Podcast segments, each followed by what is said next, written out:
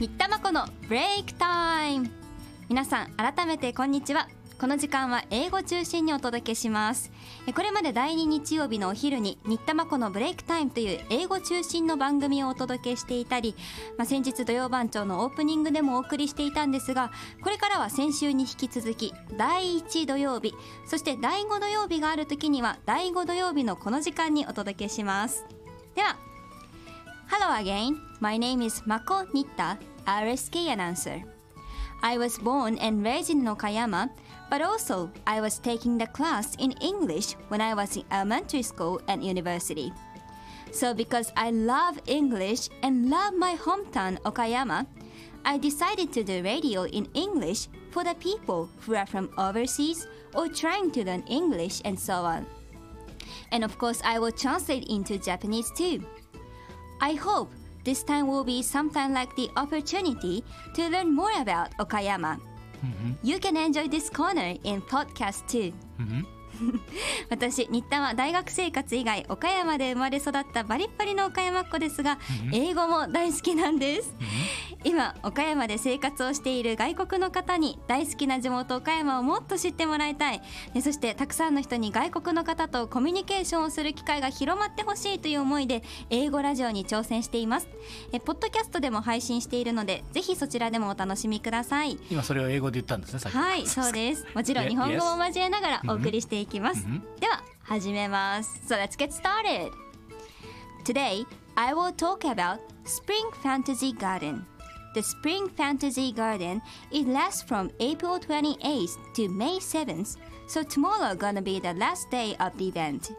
During the event, Okayama Korakuen Garden is open at the night time until 9:30 p.m.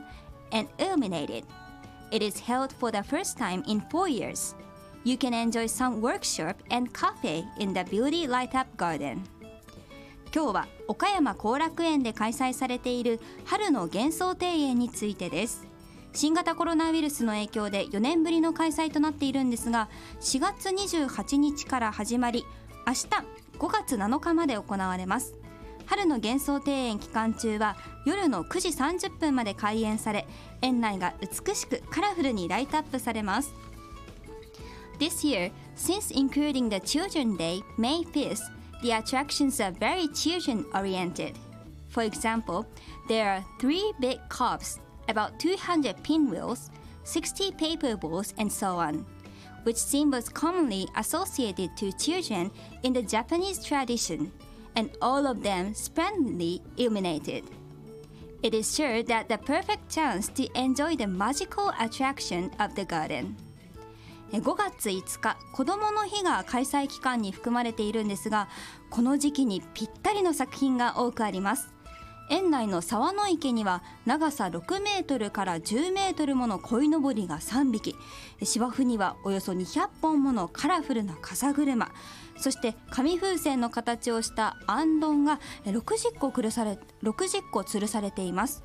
その光景はまさに名前の通り幻想的で園内は華やかな光に包まれています。ではここで今日のワンポイント。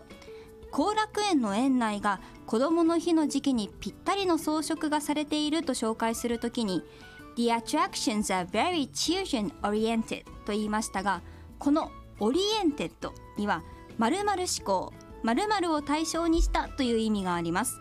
なので例えばこの施設は子ども向けですとか子どもを対象した子どもを対象としたイベントですという時には Children Oriented Facilities であったり Children Oriented Event と言います〇〇を対象したという意味の Oriented ぜひ使ってみてください新田真子のブレイクタイムでした Thank you for listening. See you next time.